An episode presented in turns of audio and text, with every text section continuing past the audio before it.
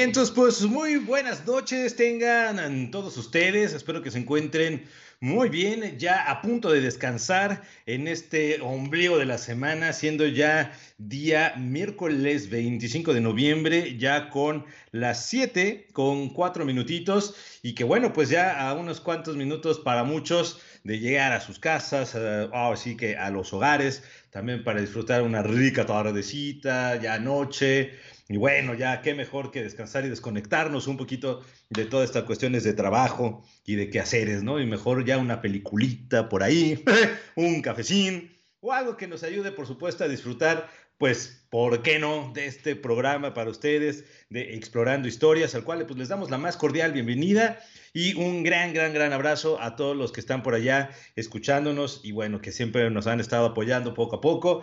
Y pues cómo no, ahora sí, arrancamos. Eh, pues le mando como siempre, ¿no? En este inicio un cordial saludo a todos aquellos amigos, familiares que como siempre dan pues opiniones, ideas, sugerencias, por supuesto saludos, ¿no? Entre muchas otras cosas en los cuales siempre compartimos pues ideas, eh, pues tanto de historia, literatura, ficción y muchos detallitos por ahí.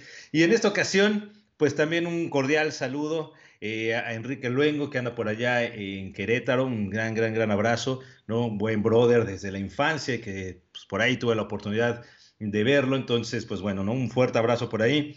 También, por supuesto, a Napo, Javier, que en esta ocasión, ¿no? Las curiosidades de la vida me llevó a que por ahí de su familia y familiares tuviera yo la oportunidad ahora de darle clases a una de sus sobrinas. entonces, cuando es cuando dicen qué pequeño es el mundo, entonces un abrazote por ahí tanto a él, a su familia, que bueno, ¿para qué les cuento todo lo que nos han tenido que aguantar a lo largo de los años? Entonces, un gran, gran abrazo por ahí a Val, su esposa, por supuesto, a los dos pequeñines, que si memoria no me falla, también felicitaciones, porque por ahí están cumpliendo años, entonces, pues también, ¿no? Desde acá, un gran, gran abrazo. Eh, por supuesto, también a mi esposa, a mis dos pequeñines, a la familia, quienes siempre han estado por ahí también dando lata, ¿por qué no? no? Ahorita no están los pequeñines, pero ya creo que en algún momento, que los que han estado escuchando y viendo las transmisiones, creo que de repente veían aquí a los chiquitos brincando y haciendo y deshaciendo y saludando, ¿no? Pues lo que, lo que es trabajar en casa de repente ante estas circunstancias, ¿no? Pero bueno, ahí estamos todos felices y contentos y con esto pues estamos siempre saludando a todos ellos. Y en esta ocasión, como siempre decimos, y o me gusta decirlo lo particular en este programa de Explorando Historias, pues finalmente siempre nos invita, como el nombre lo dice, a explorar todo aquello que nos rodea, desde lo más simple hasta lo más complejo, como puede ser tal cual explorar ¿no? cosas de la vida cotidiana, elementos políticos, elementos sociales, muchas cosas que están a nuestro alrededor, desde cuestiones materiales, ¿no? La historia de cómo se creó a lo mejor los micrófonos, las hojas, en fin, hasta cómo se creó ya prácticamente, ¿no? Todas las cuestiones de naciones y sistemas políticos. Yo creo que es lo rico de la historia y es esta parte en la cual siempre lo que está alrededor nos invita a explorar algo, por más pequeño que sea, Estamos siempre rodeados de historia.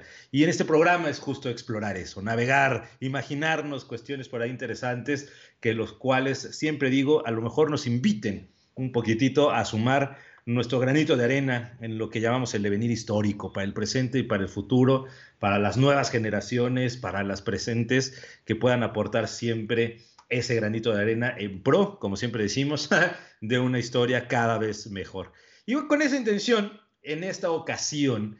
Y todo salió, como saben, de estas curiosidades en las cuales siempre uno se ve metido en el día a día. Ahí el título del programa lo poníamos como Cruzadas, ¿no? Dije, bueno, vamos a llamarlo así general.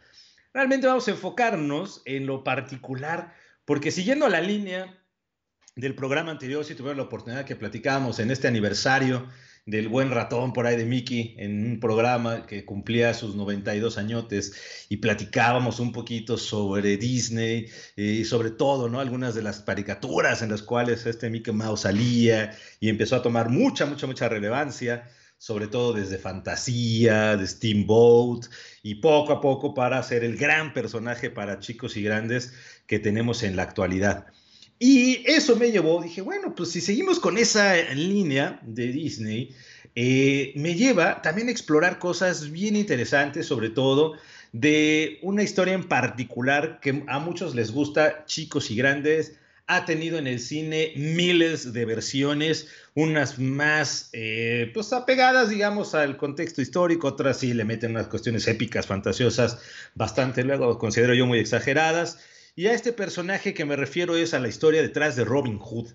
¿Y por qué salió también esta parte desde Disney? ¿no? Porque me recordó mucho, hablando de este personaje de Mickey Mouse Walt Disney, a una de las grandes, grandes, grandes caricaturas y películas que tiene este personaje de Robin Hood, que justamente para aquellos que ya son más de mi edad, más tirándole a los 40, se acordarán y los papás, ¿no? los abuelos, se acordarán mucho de una película de Walt Disney que justamente trataba sobre Robin Hood y que justamente hablaba más de estos personajillos, ¿no? Chiquitos en animales, donde Robin Hood era ejemplificado por un zorro, ¿no? Y los grandes personajes como el Fraile, eh, Fraile Talk, el Little John, como un oso, y bueno, toda una historia muy entretenida, la verdad, y que yo en lo particular, bueno, la verdad es que me encantaba de chiquito y bueno, de grande todavía, y esa película, ¿no? Me llevó justamente, ¿por qué no explorar también a este personaje que nos ha, pues, brindado muchas, mucha imaginación, muchas historias, muchas versiones, ¿no? Y en la película de Walt Disney, donde parte esta exploración, pues me lleva justo que se basa en esta popular leyenda de Robin Hood con estos animales. Una película que, si ustedes recordarán, de 1973, imagínense, y que ha sido un clásico ya, el de los clásicos de Disney. Y eso nos lleva justo a que esta película narrada por un juglar, Alan Adale, ¿no? Este pequeño gallo, la verdad particular, y tengo en la memoria para aquellos que se, la, han visto y las que no, hijo, esa tonadita con la cual empieza el chiflidito, el juglar, es peculiar a más no poder, ¿no? Como buen Disney siempre nos da esos timbrecillos y estas cuestiones de música para recordar muy bien estas ideas y esta fantasía. Y bueno, obviamente con esta introducción del juglar que empieza a contarnos sobre Robin Hood y sus grandes amigos, el Fraile Talk, Little John en el bosque de Sherwood, junto obviamente su banda, quienes para que conocen la leyenda, pues se basa que viven robando a los ricos y dando el fruto, ¿no? De todos aquellos robos a la gente pobre de Nottingham, ¿no? Y desde ahí, entonces empezamos a explorar toda esta historia alrededor de Robin Hood y en las cuales pues vamos descubriendo que ellos son perseguidos ¿no? por el gran sheriff de Nottingham y sus hombres y sus secuaces, a los cuales están bajo el mandato de un gran personaje histórico, por supuesto, que es Juan I de Inglaterra, y el cual pues apodera del trono y se convierte en lo que conocemos en Disney, en el villano, en el tirano de Nottingham, ante la ausencia de Ricardo I, el famosísimo Ricardo Corazón de León, que es uno de los grandes participantes de las cruzadas. Entonces, abordando esta parte de Robin Hood, pues es donde me llevó justo, no solo explorar Robin Hood, sino también estos personajes que, bueno, a mí me fascinan toda esta época de las cruzadas y sobre todo de Ricardo Corazón de León, por todo lo que implica y por ahí también contra quien lucha, que es Saladino y bueno, todos esos personajes que rodean justo en esta época de las cruzadas en la Edad Media. Pero viendo poco a poco, ¿no? Y cómo va abordando, en estas cuestiones de Robin Hood, que me lleva, por supuesto, a la época de las cruzadas, fíjense por ahí que entre la versión de la literatura, el cine, eh, digo, yo partí de esta idea de, Walt Disney, ¿no? De estos personajazos y que se los recomiendo para los niños en estas épocas, que es bien entretenida, eh, y en el bosque de Sherwood y todo, pues obviamente Robin Hood se ha convertido a lo largo de los años como en este modelo de justiciero, ¿no? Y que nos los han vendido así a lo largo de diferentes películas de literatura. Sin embargo, obviamente hay muchos historiadores en los cuales han tratado de alguna u otra manera tratar de ver el hilo conductor. ¿Existió o no existió? ¿O de dónde sale también esta gran referencia de este personaje? Y resulta que a mediados del siglo XIX hay un archivero, un historiador que se llama Joseph Hunter y señaló que hay un personaje en la historia que se llama Robin Hood, eh, un poquito de Robin con Y y Hood, H-O-D-E, obviamente que suena como Hood, que en 1324, al parecer, él ayudaba al rey Eduardo II y que al dejar su empleo, como hay al parecer una balada, una gesta de Robin Hood, y que al parecer cuando deja este empleo con el rey Eduardo II, regresa, al parecer cuenta este archivero historiador Joseph Hunter al bosque, y de ahí empieza también a generarse esta historia, esta leyenda de un tal Robin ¿no? Hood que está por ahí en el bosque de Sherwood. Esa es una como idea. Si más reciente, hay otros personajes como Graham Phillips y Martin Kidman, que han cruzado también un poquito unos datos históricos y leyendas y han concluido que Robin Hood fue una amalgama, es decir, una mezcla de tres personajes eh, que han rondado por ahí en los pues digamos, en los, en, los trovadores, en el cantar de gesta y toda esta gran literatura que en algún momento por ahí en los primeros programas platicábamos, que la verdad es una joya hablar de todos estos cantar de gesta, los trovadores, etcétera. Pero hay de estos tres en los cuales dice estos Graham Phillips y Martin Kidman, en los cuales se basaba el personaje de Robin Hood, resulta que uno era un campesino, al parecer proscrito en el bosque de Burnsdale, en torno al año de 1220 aproximadamente, hay otro personaje que buscaron ahí en estos cantares y en esta literatura de Robert, Robert Hood de Wakefield, que al parecer era un soldado del ejército rebelde del conde de Lancaster, y que había otro, ah bueno, que este estaba al servicio también de Eduardo II, que también platicaremos, y que al parecer había otro que concuerda en parte con lo que decía este Joseph Hunter, y hay otro que dice Folkflix este, Varin, que lo junta un poquito con uno de los varones que se alzaron en contra del rey Juan entre el año de 1200 y 1215. Fix, al parecer, se convirtió él mismo en un personaje de leyenda y protagonizó, bueno, ya al parecer hay algunos romances compuestos hacia el año de 1325. Entonces, en esa mezcla de personajes, bueno, estos historiadores, archiveros, ¿no? bibliotecarios, pues se han dado la tarea un poquito de encontrar pues ya saben, siempre hay alguna posible respuesta de dónde nace este personaje en aquella época de la Edad Media. Frente a estas ideas, hipótesis, lo que sí es cierto en los documentos del siglo XIII y del siglo XIV es que sí se hayan referencias a cazadores, furtivos, salteadores, ya saben, de estos que nos vemos en las películas de la Edad Media que están asaltando las carrozas, los carruajes y que aparecen de los bosques, ¿no? Ya saben, de los árboles, y los arbustos. Eso sí hay mucha referencia y que justamente estos salteadores de caminos o criminales en fuga, pues algunos sí recibían el nombre como Robin Hood o algo parecido, dicen, ¿no? Estos personajes e historiadores. Una de las más antiguas historias que nos remite a esa época es justamente el, cuando procede de un registro judicial, al parecer del lugar de Yorkshire, en la región norte de Inglaterra, donde se cita, al parecer, la expropiación de los bienes de un tal Robert Hood. ¿Qué tal? ¿No? O sea, como que hay muchos personajes que tienen estas similitudes. Y ante este registro judicial de esta expropiación de bienes de este tal Robert Hood, a quien se describe como eh, hay un poquito en el latín, fugitivus, eh, pues obviamente también nace esa leyenda, ¿no? Y encuentran en este personaje probablemente otro personaje que pueda hacer referencia a este nombre y a este bandolero que conocemos en, en la literatura y en las películas actuales. Pero por ahí también, fíjense, eh, en este caso, hacia 1200, en el siglo XIII, ya más hacia finales, hay una mención similar a un tal William Robhood, pero en la región no de Yorkshire, sino en la región de Berkshire, al sureste del país. Entonces, a pesar de, bueno, suenan nombres muy similares, William Robhood y el otro es Robert Hood, ¿no?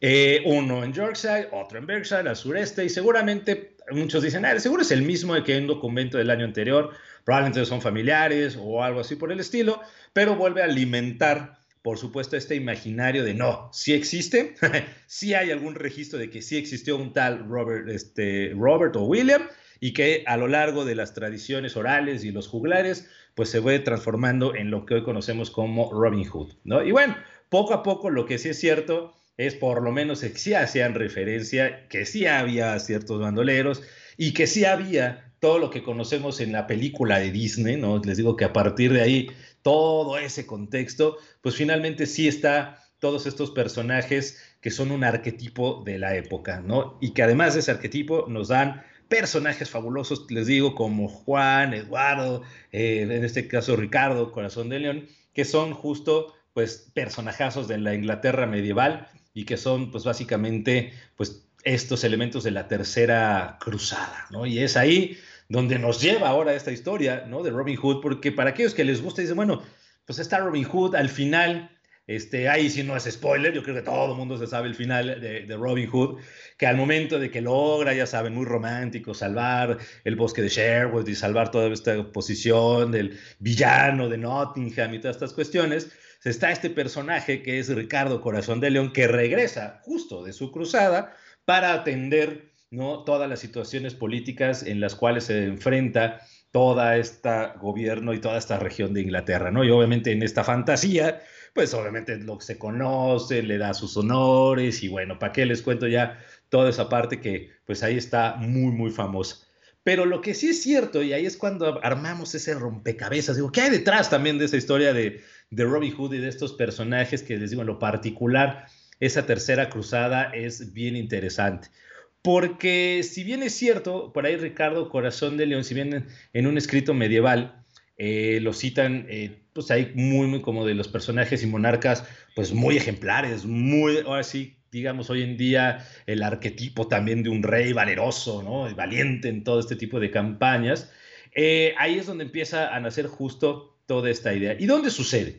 Pues finalmente si recorremos, ahora sí como nos movemos como monito de Google, como digo, a esta época de, la Tercera Cruzada, que como muchos sabrán, estas cruzadas inician, ¿no? Con esta idea de retomar lo que son las tierras santas, ¿no? Jerusalén, toda esta región, que desde el punto de vista religioso lo queremos ver como la toma, ¿no? De un lugar sagrado. Si lo queremos ver de un punto de vista económico, que a mí me gusta luego verlo también con las clases, es el punto comercial por excelencia, entonces también yo sé que ahí de repente dirán, no, la cuestión religiosa y el sepulcro, bueno, la tumba, etcétera, etcétera.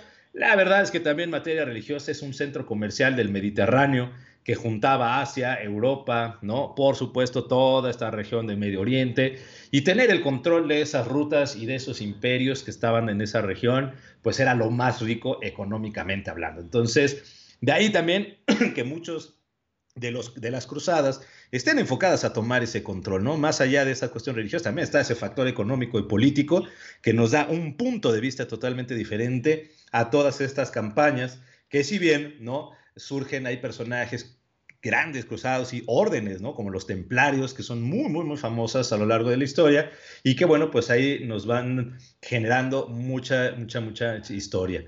Pero con esa idea de surgir y de rescatar justamente Jerusalén y estas tierras santas que son tan importantes en aquella época, la historia nos cuenta que después de dos cruzadas que por ahí tuvieron, ya hablaremos un poquito también más de ellas, tras el doble hay una batalla por ahí eh, muy interesante en Jerusalén que se llama la batalla de Jatín, donde surge un personaje sumamente importante para este evento de la Tercera Cruzada, bueno, que ya estaba por ahí, pero yo creo que ha tomado mucha relevancia más en esta cruzada, que es Saladino, ¿no?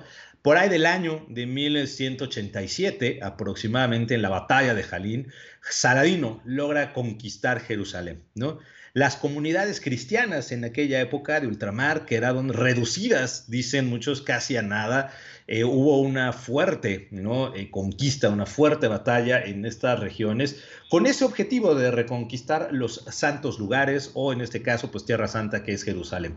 Ante esta situación, ¿no? por supuesto es cuando surgen los, los em, grandes monarcas, reyes en la región europea, como Federico I Barbarroja, dos reyes en los cuales está Felipe Augusto de Francia, o lo que podemos denominar Francia, y Ricardo Corazón de León de lo que denominamos Inglaterra, ¿no? Estos tres personajes son los que van a tomar ahora la batuta justo para tomar, ¿no? Ahora sí el protagonismo ante esta conquista que está tomando Saladino en esta región de Jerusalén. ¿no? Pasaron muchos años hasta una nueva intervención europea, eso sí, en el mundo oriental, y tras obviamente la derrota de los cruzados durante la Segunda Cruzada, pues obviamente muchos de los gobernantes de las, de las dinastías iniciadas justamente pues empezaron a, tomar y asumir esa cuestión. Saladino, eh, junto con otro personaje que es Circu, ¿no? Circu y Saladino, fueron quienes llevaron a cabo muchas de las contiendas en esa región. Imagínense, es un gran, gran ejército en esas regiones, sobre todo de Jerusalén, en la región de Egipto, y que tras la muerte ¿no? del el primero, que es Circu, Saladino asume y asciende como visir en marzo de 1169, 1170 aproximadamente, ¿no? En el siglo XII. Lo cierto es que en esa época, con Saladino, que empieza a tomar el control de ese bando, ha pasado a la historia, fíjense, ya es lo, lo curioso, ¿no? Y lo platicaba mucho con mi, eh, con mi esposa cuando tomamos esta clase de historia medieval, eh, justo cuando platicaban y nos contaban de este personaje, y que cuando nos hablan luego de estos enemigos, ¿no? De Saladino y que llegaba con todo su ejército y tomó Jerusalén, obviamente la historia, digamos, eh, pues eurocentrista, europea, siempre nos las van a manejar como el villano, ya saben, el que mataba y aniquilaba. Pero en esa clase luego nos contaban ciertas curiosidades que decían, no, pues con razón era un contrincante digno, si lo podemos decir así, ante los monarcas como Ricardo eh, Corazón de León, o en este caso Felipe o Federico I Barbarroja. Porque nos cuentan que justo Salarino ha pasado la historia como ser una persona culta, generosa, devota y que un personaje en el cual tenía un respeto militar muy fuerte y respetaba a sus enemigos y que eso sí solía no mucho tener ese respeto ante la batalla que también él generaba, ¿no? Muchas veces que él contaba y, hacía estos conflictos con las personas, era una cuestión honorable, ¿no? Y a pesar de que eran las batallas, pues era, hay mucho honor alrededor, muchas reglas, ¿no? La historia militar nos ha dicho que el mundo sí se ejemplifica por ciertas reglas de tiempos, no en las noches, etcétera, y que Saladino era una cuestiones que respetaba muchísimo eso y que pues también se le consideraba eh, como una persona recta, tajante, ¿no? En las negociaciones, era un personaje en lo cual políticamente hablando era muy, muy eh, pues, tú podemos decir inteligente, ¿no? muy buen negociador, y en el cual va a ser característico porque Saladino va a ser el que va a tener muchas negociaciones con el rey Ricardo, justamente de Inglaterra, ante el acuerdo con el que, bueno, pues me adelanto, pero finalizará lo que es la tercera expedición de Tierra Santa, ¿no? La cuestión es de lo que es justo la expedición de la tercera cruzada. Entonces, también ahí eso es algo que es muy peculiar de este personaje y que la verdad enriquece. Que yo ubique por ahí, si quieren, y lo que les gusta mucho ver este tipo de películas, hay una en lo particular que fue también muy famosa, eh, creo que se llama, ah, en español fue Cruzada, eh, creo que era Heaven of Kingdom, Kingdom of Heaven, creo que era en inglés, eh, una de las, por donde sale por ahí Orlando Bloom, para aquellos que son fans de este actor, y por ahí, justamente de esta película Cruzada, que tiene justamente como contexto esta pelea y este enfrentamiento, ahí nos pintan ligeramente cómo podría ser o cómo puedo ser sido este personaje que es Saladino en esa batalla, ¿no? Y en esa época de las cruzadas. Entonces, si se animan a verla, es muy interesante. Tiene, por supuesto, sus partes de ficción y cosas que dices, ah, a ver, eso no, pero bueno, es Hollywood, es película y bueno, elementos de guionistas siempre meten ahí su cucharot. Pero lo que sí es que nos invitan a explorar justo estos eh, pues, retratos del personaje de Saladino y que nos invitan a ver un personaje en el cual, si ustedes pueden ver esa película, es muy recto, es muy devociante, es muy honorable.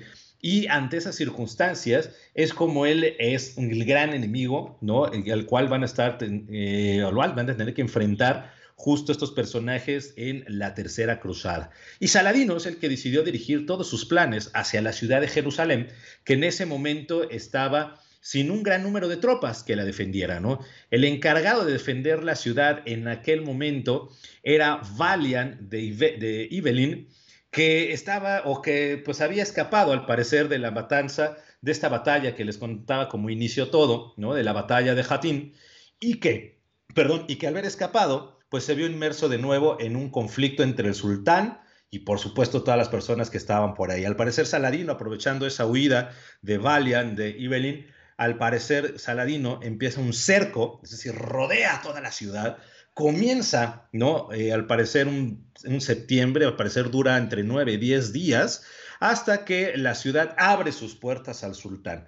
No, obviamente, como les decía, no sin antes llegar a un acuerdo y a una negociación. ¿Cuál fue y qué es lo que cuentan? En dicho pacto se pone precio a los hombres y las mujeres y niños que vivían en Jerusalén.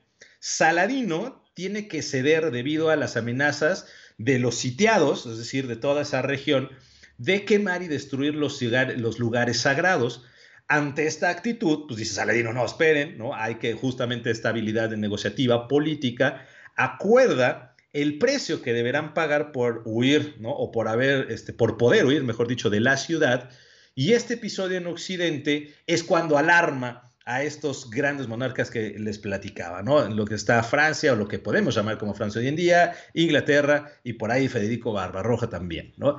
Entonces, ahí desde hace tiempo que estaban ya tomando y ante el temor de un ataque y fortalezas, los monarcas europeos interpretaron, ojo con eso, interpretan la caída de Jerusalén para lograr una nueva incursión contra el Islam en la Tierra Santa. Y eso, ¡zas!, es lo que nos lleva a la tercera cruzada que recorrerá Europa en manos del Papa Gregorio VIII y posteriormente que la pues dará la bendición, la justificará desde la parte religiosa el, el Papa Clemente III ante este llamado de la cruzada, pues solicita justamente a los monarcas europeos, pues aquellos que querían batallar y que, bueno, estaban ahí, que, pues hay, digamos que en ese paréntesis, pues no todo era fácil en Europa, por supuesto había mucho conflicto, como es tradición en la historia antigua, entre Francia y Inglaterra, esos dos países se han dado con todo, pero es como, es como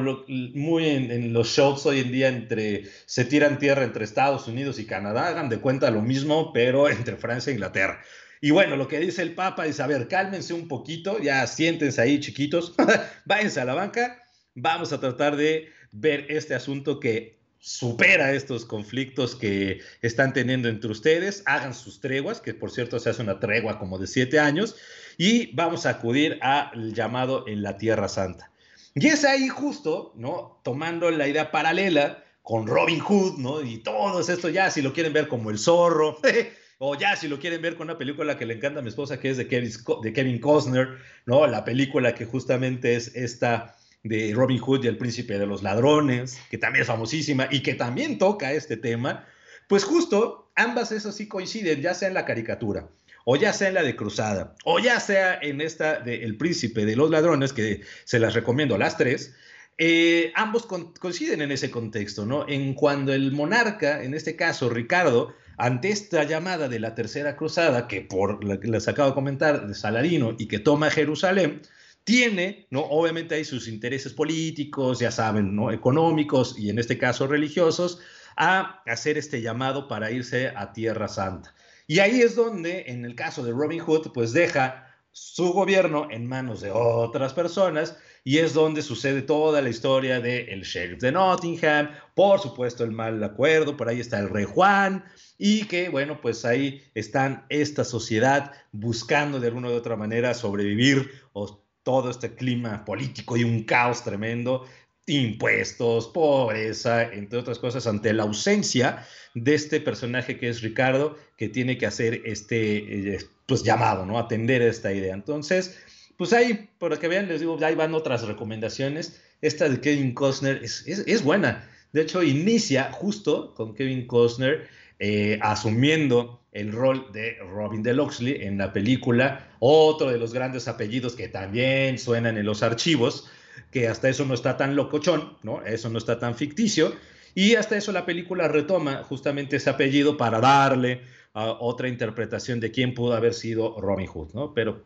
pues como les acaba de comentar al inicio, el personaje es una mezcla de tantos nombres que suenan similares, que si un William Hood, que si un Robin de Logley, que total, es una mamada, pero hay un arquetipo por ahí de estos grandes villanos bandoleros que roban tal cual a estas carrozas para quedarse y distribuir este dinero hacia las personas pobres, en lo personal, en el famoso y gran bosque de Sherwood, ¿no?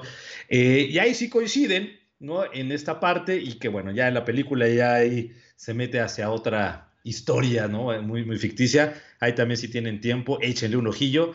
Muy buena, muy palomera. Y pues uno se entretiene, ¿no? Bastante bien con uno que otro chiste ahí medio locochón. Pero en ese movimiento, ¿no? Ante la ausencia de Ricardo, dicen, no, no manches, pues ahora, ¿qué onda, no? ¿Qué hacemos? Entonces, en este momento eh, del siglo XII, es cuando se hablan mucho, dicen la historia de dos movimientos masivos. Hay dos grandes momentos de fuerzas militares y que cuentan que uno fue llevado a cabo por el monarca Federico I Barbarroja y el segundo momento militar fuerte fue llevado a cabo por Felipe II de Francia y Ricardo I de Inglaterra. quien había sucedido en el poder después de Enrique II, otro de los personajes que marcan en el contexto y donde surge también esta historia de, de Robin Hood, y que a partir de ahí, bueno, pues ya como herencia asume todo este poder. Uno de los primeros en acudir al llamado del Papa fue, justo les decía Federico I, él era el emperador del Sacro Imperio, ahí que está el Sacro Imperio Romano, y que no titubeó, dicen, él sí estaba clarísimo en ir a mandar y mandar a sus tropas hacia lo que es la región de Palestina, y parte, cuentan, de esta región del Sacro Imperio, dicen, sin encontrar ningún problema en el viaje, hasta llegar hasta los límites del llamado Imperio Bizantino. ¿no? la región, justo lo que podemos tomar en, las regiones de lo que llamamos Constantinopla en la historia, Bizancio y ahí este imperio, pues dice que llega sin broncas, pasa de lo más a gusto y bueno, ahí va Federico I con todas sus tropas camino a Semana Santa. Sin embargo, dicen que tras atravesar esa región del imperio bizantino en el viaje hasta estos límites, eh, al parecer Federico Barbarroja fallece, ¿no? Tuvo al parecer ahí una cuestión de un infarto, algo de salud, ¿no? Cuentan ahí los archivos, los historiadores, y al parecer, entre esto provocando, pues obviamente sin líder, que los ejércitos regresaran a sus hogares. Entonces, esta campaña militar pues que se podía decir, no, sí iba a funcionar y con muchos ánimos, ante la muerte de Federico repentina en este viaje, eh, pasando justo el imperio bizantino, que muere por cuestión de salud, pues dicen, adiós, se regresa y con esa intención, pues todo el ejército se deshace. Para Saladino y sus hombres, ahí regreso con esta cuestión del Islam que estaba por ahí ya rondeando, este acontecimiento por supuesto lo festeja, Amado, pues le provoca, dicen, mucha felicidad, satisfacción, porque al parecer, fíjense que ahí Saladino reconoció, dicen ahí algunas historias dentro del Islam y de la historia de Saladino, que reconoció que el ejército que estaba llegando con Federico I sí era ¿no? uno de los más fuertes y más poderosos al cual, pues dicen, ¿no? Digo, sin dañar la imagen fuerte, ¿no? Que les comentaba que ha contado la historia de Saladino, ¿no? De rectitud, ¿no? De político, pero dice que sí le tenía de, ay, no, este, que no vengan porque sí me va a sacar un sustito. Entonces, ante esa cuestión, pues, cuentan los historiadores que sí le provocó cierta satisfacción de, uff, qué bueno que estas fuerzas no llegaron y que con el fallecimiento de Federico, pues muchas gracias, adiós, y eso ayudó a que no se tuviera que enfrentar y correr el riesgo de perder toda esa región de Tierra Santa. Entonces, eso al parecer lo festejaron mucho en aquella región.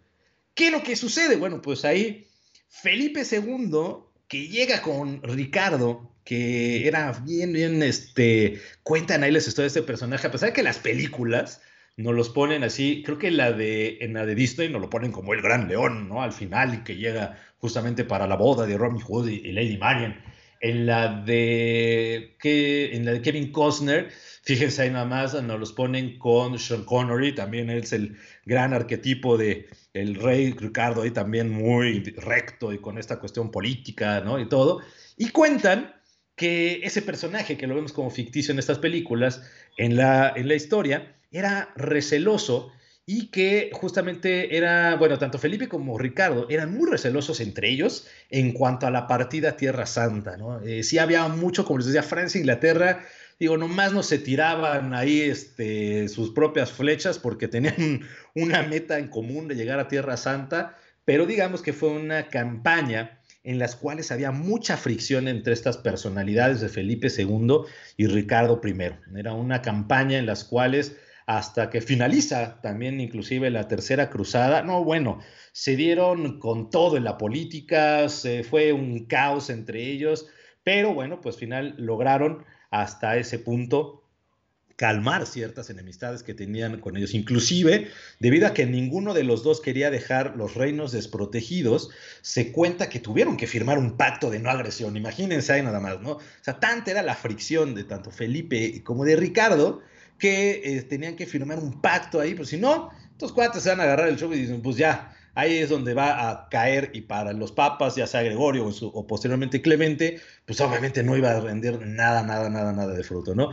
Cuentan que la campaña de Ricardo Corazón de León, tras una serie de problemas que tuvo en varios desembarcos ¿no? durante su viaje eh, en Chipre, tuvo problemas por ahí con ciertos personajes, pero que tras una serie, dicen, de muchos de desacuerdos, optó por perseguir ahí al emperador que se llamaba Isaac Ducas Comneno, eh, y bueno, por la isla, tomarla, y siendo esto de un valor estratégico, que por eso también dicen que quería tomar esas regiones en Chipre, y pues lo logra, ¿no? Siendo una, una campaña de reconquista sumamente importante, y la población de Chipre, cuentan, acogió de buena forma a Ricardo y a sus hombres.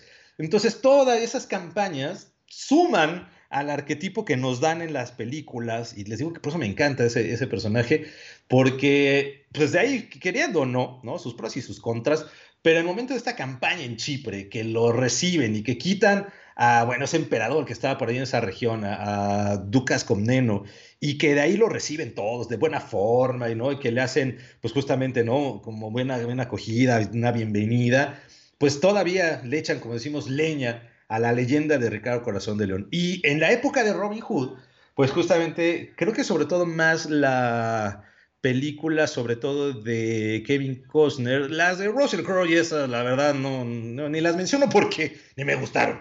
Pero también está otra por ahí que sacaron ya hacia más actual, eh, de Russell Crowe ahí con Robin Hood, pero eh, bueno, ahí si quieren, así es palomera, más no poder.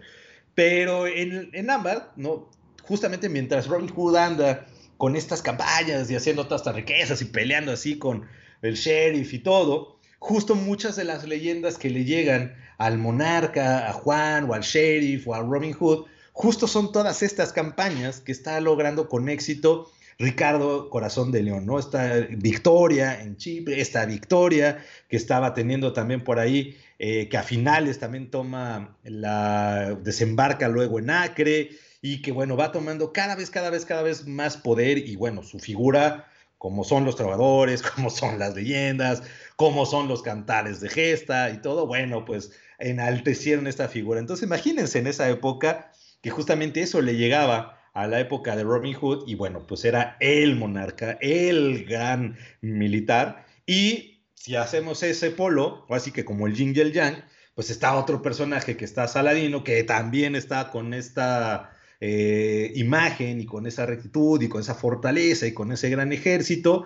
pues ahora imagínense dos leyendas que se fueron alimentando por sus campañas, dos figuras con las cuales de personalidades se están teniendo. Ahora sí que yo me lo imagino como la lucha de titanes, ¿no? Y por eso la tercera cruzada, conocida también como la, la cruzada de los tres reyes, ¿no? Justamente, pues ahí estaban metidísimos pues ya uno ya espera que va narrando y va contando, ¿no? Pues en cuándo se van a enfrentar estos cuates, cuándo se van a topar, ¿no? Porque están creciendo sus figuras, están creciendo sus leyendas y bueno, pues ahí es donde empieza todo, toda, toda, toda esta gran, ¿no? Eh, figura de ambos, tanto de Saladino como, insisto, por acá de Ricardo, que estaba, les digo, con esta idea de conquistar, les digo, llega a Chipre, luego ya está en Acre y va creciendo poco a poco, poco todo su dominio en todas esas regiones que pues pasando ya el imperio bizantino, ya llegando a toda esta región de Medio Oriente, pues ya está tomando mucho, mucho, mucho cuestión en esto, ¿no? Entonces, digo, nomás por ahí en esto está leyendo, es el hermano eh, que en la caricatura, este, me acuerdo mucho de que es el león que siempre se chupa el dedo, ¿no? Ahí con su serpiente Gis, este, el, hermano que sí existe, ¿no? Que es Juan I de Inglaterra, eh, pues él estaba ya, ¿no? mientras tanto, tomando ese control en Inglaterra, mientras su hermano, pues háganme el favor, está teniendo estas campañas. y el rey Juan, ¿no? Primero de Inglaterra, que estaba por ahí haciendo sus, pues, sus villaneses, ¿no? Sus broncas y todo, tomar de control, ¿no? Pero aquí en las caricaturas, bueno, me encanta ese personaje, cómo lo toman ahí con este león, casi casi el, arquetipo de león cobarde, y este, que se chupa el dedo y está con Gis y es la serpiente, y bueno, ¿no? Todo un, todo un caso, ¿no? Entonces, véanla, véanla, la verdad es que entretiene mucho la imagen que le ponen al monarca, pero bueno, finalmente sí existía, finalmente era el que él quería tomar ese control, mientras estaba esta leyenda eh, haciéndose y creciendo de Ricardo en Chipre, que también toma la ciudad, les digo, y que bueno, a partir de ahí empieza mucha, mucha leyenda. Eh, por aquí, ante esta situación, bueno, pues hacemos como dicen en sus campañas, ¿no? Hacen un pequeño stop y así como estos grandes cruzados, pues ahí mientras aprovecho en ese stop mandando pues un saludo por ahí a, Marisa, eh, un saludote por ahí también a la familia, a Isa, eh, que también ahí anda metida en estas historias fantasiosas, eh, la fantasía, ya sea de Harry Potter, que luego hacemos ahí un especial también, pero también andan metido con calabozos y dragones, este, esta cuestión de Stranger Things, y que muchas de esas historias este, siempre digo, se basan en estos grandes personajes históricos. Bueno, Dungeons and Dragons es mucho de caballería, mucho de estos reyes, muchas de estas peleas. Entonces, pues qué mejor que ahí Isa pues vaya saludando a este mundo histórico que yo siempre digo, ¿no? A Maca, por supuesto, un saludote también por allá en Querétaro, a Malena, también un fuerte abrazo. Ale, Ale, ¿cómo estás? Hace, así que hace tiempo que no nos habíamos saludado, mi estimadísimo Ale. un súper saludote. Y por ahí también está Pili, ¿no? Un saludo, pero también ahí manda saludos a, los hijos y a Rodrigo, ¿no? También un gran abrazo por allá a toda la familia por allá. Y pues ahí también invítenlos a los niños a ver estas grandes historias que son, digo, buenérrimas, ¿no? Así súper, súper. Entonces, después de este descanso y saludando por ahí a todos, así como los cruzados de ya pasó la noche, ¿qué sucede después con estos eh, personajes que están ahí en las cuestiones de Jerusalén y Saladino y todo. Ahí les digo, esta película The Kingdom of Heaven, que les digo traducida como Cruzada, donde está este, eh, ¿cómo se llama? Orlando, sí es Orlando Bloom, película dirigida por Ridley Scott.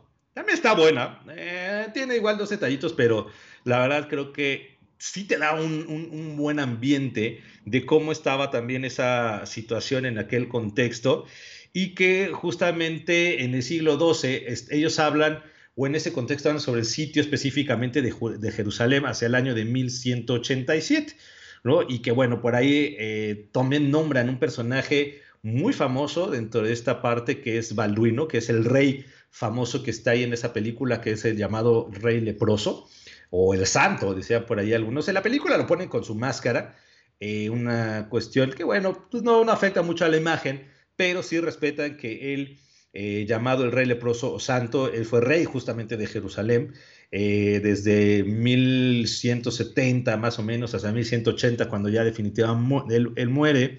Eh, es descendiente, cuentan de la, una de las casas reales de Chateau y que bueno, pasó mucha su niñez y juventud en la corte de su padre en Jerusalén y que con poco contacto con su madre y bueno, al parecer sí fue más apegado a su papá, ¿no? En este caso, pues donde fue educado al parecer por el historiador Guillermo de Tiro, uno de los grandes arzobispos de Tiro y canciller del reino, ¿no? Personajazo también en esa región, y que pues fue él el quien descubrió que este Balduino tenía lepra y él, el niño y sus amigos cuando estaban eh, jugando, Balduino, pues dicen al parecer y cuentan los rumores, que cuando estaba jugando con sus amigos, eh, este personaje de Guillermo de Tiro, eh, al momento de que creo que se lastimó, se pinchó o algo, cuentan las anécdotas en un brazo, que estaba jugando con sus amigos y que no, pues no le dolió, no sintió absolutamente nada. Eh, por ahí dice, no, algo está, algo tiene, y que poco a poco con los médicos en aquella época reconocieron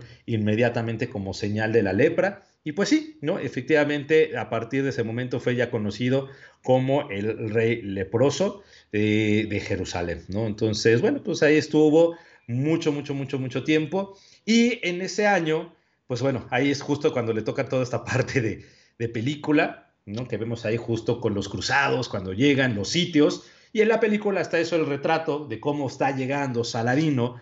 También nos hace ver cómo todo ese ejército del Islam está llegando. La verdad es cuando ahí decimos, no manches, pues está muy, muy, muy padre. Y que bueno, ahí es donde se arma ¿no? Las grandes peleas. Obviamente Hollywood nos las pone muy, muy épicas, pero bueno, yo insisto, imaginarse también desde el punto de vista que nos gusta esas guerras de cruzadas, pues nos hacen ver cómo pudo haber sido las peleas, ¿no? Los caballos, las torres que siempre mandan para tratar de asediar las grandes ciudades amuralladas en esta región de Jerusalén, ¿no? Donde surge todo este concepto de las murallas que de hecho los castillos medievales retoman ese tipo de arquitectura del Islam y del Medio Oriente y son ellos los que utilizan ese tipo de arquitectura, aunque ha sido más famoso los castillos, ¿no? En esa parte, pero bueno, pues ahí es el dato curioso de este detalle.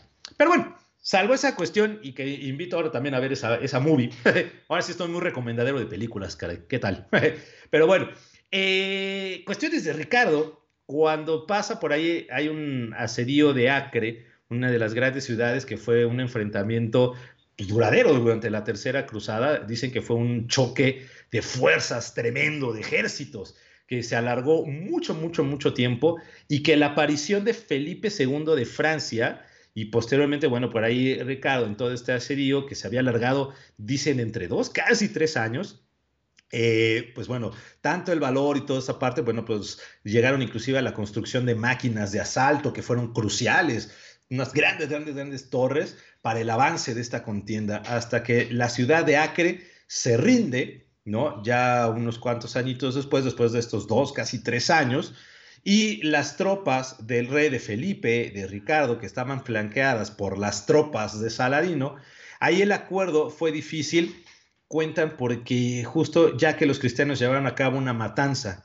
con la población, ¿no? Eh, cuentan ahí incumpliendo el acuerdo y que Saladino, por medio de su gran política y su discurso, pues eh, Saladino por medio de esta labia, dirían por ahí algunos, mediante los cuales declaraba que se rendía, pues esto hizo que se pospusiera muchos de eh, el viaje al sur, de, las cruzadas, y como era una estrategia de Saladino, cuanto más tiempo pasase en Acre, pues menos recursos tendrían estos personajes, los francos, y bueno, el bloqueo, los suministros, entre otras cosas. Ahí cuentan ya en estas partes casi finales de la cruzada, donde el monarca francés inclusive decide regresar allá a su país, ¿no? Así de, ah, vámonos.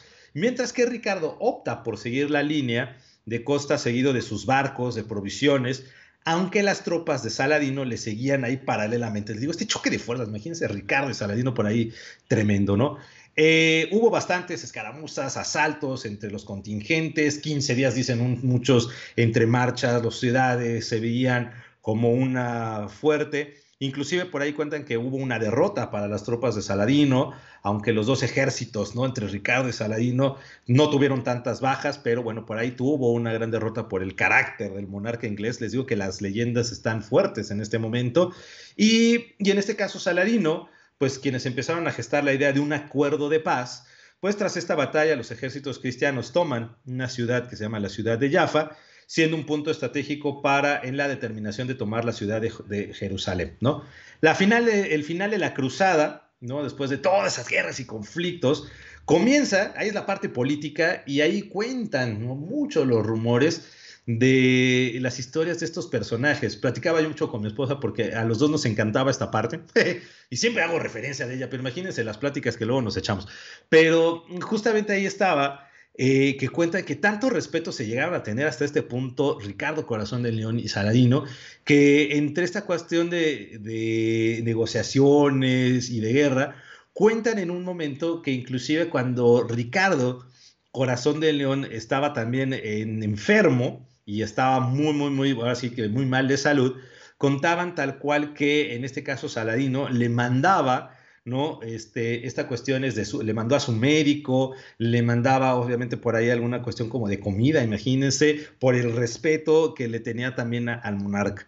Por ahí también inclusive cuentan los rumores en esta cuestión que estos dos personajes inclusive se echaban por ahí eh, unas partiditas de ajedrez, ahorita que está de moda eh, esta serie o miniserie de, de Gambito. Entonces, hablando del ajedrez, también cuentan por ahí que se echaban unas, unas buenas partidas y que justamente, como les digo, dos personajes de honor que estaban con estas cuestiones de, pues digamos, ¿no? De respeto, de honor, de, bueno, básicamente de todas las cuestiones de los códigos que tenían entre caballeros de codo a codo, y que bueno, eso todavía hace que la historia eh, haga mucho sobre este punto, ¿no? Y bueno, después de esas cosas y de estas, pues bueno, grandes como cosillas que, que tenían por ahí, eh, pues llegan estas negociaciones. Al parecer sí también Ricardo eh, tiene que regresar a esta parte de Inglaterra, justo porque le llegaron, como en Robin Hood, todo el caso y desastre que estaba sucediendo en ese momento.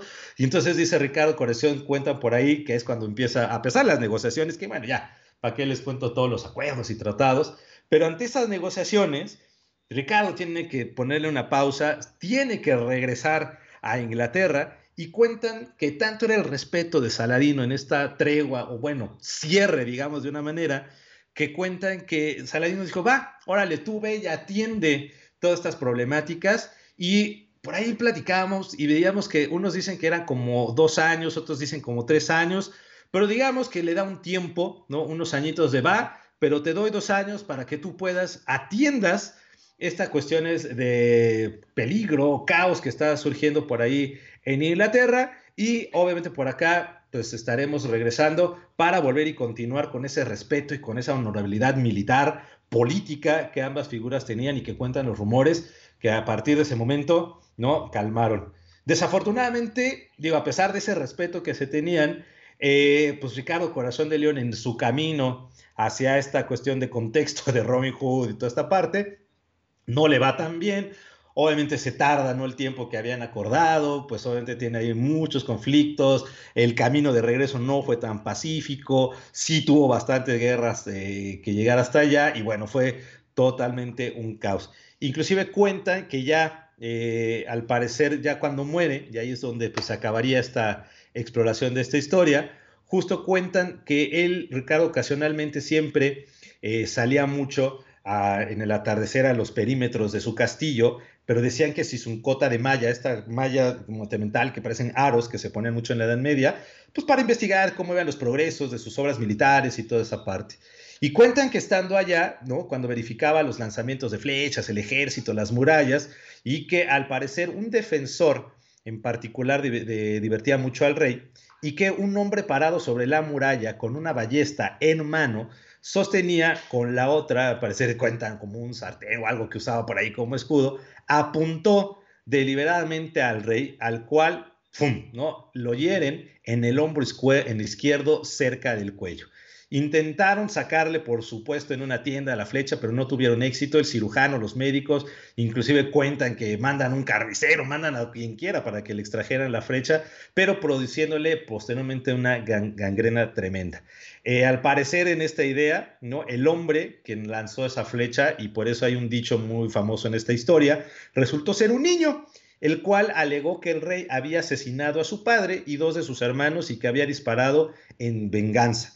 El niño, pues obviamente se esperaba ser asesinado, que sí lo cuelgan de hecho, pero por aquí dicen eh, justamente parte de estas leyendas que pues cuando terminaba él muere en brazos de su madre y más tarde se afirmará que cuando el día terminaba, terminó su vida terrenal. Y es así con la frase que es famosa, el león que fue asesinado por la hormiga. Esa es la historia, ese es cuando desaparece y ya muere para mala fortuna de la monarquía por ahí en Inglaterra y para de mal fortuna por ahí de Saladino, que obviamente se quedó sin que llegara este personaje después de ese acuerdo, muere en el año de 1199 por esta flecha, por un niño en venganza, cuando el día terminaba, termina su vida, por como decía por ahí, el león fue asesinado por la hormiga. Y bueno, pues con esa frase hemos este, por ahí, gracias saludo a todos que estaban por allá. Eh, escuchando esta historia. Hay mucho, hay mucho, hay mucho, pero bueno, hay datos generales de estas peleas y que bueno, por ahí si quieren eh, investigarle y explorar o imaginarse más esto, pues yo me despido recomendando siempre estas peliculillas que ven por ahí, que siempre pues nos dan, si bien ficción, parte historia, parte de para investigar más y conocer quiénes son estos grandes personajes que nos llegan en la literatura, en la historia y por supuesto en el cine. ¿no? Entonces a todos un gran, gran, gran abrazo que estuvieron por acá. Recuerden, estábamos en www.calderoradio.com, caldero.radio en Facebook, en la app de Caldero Radio. Y bueno, por ahí estaremos también, eh, siempre digo, tratando de jalar eso del Instagram, por ahí por explorando historias pues para ir también dando datos de lo que vamos platicando en los programas. Entonces, sin más por el momento, como decía, un gran abrazo, pásensela rico en este miércoles por la noche y nos estaremos conectando y platicando y explorando nuevas historias la siguiente semana. Descansen mucho y chao.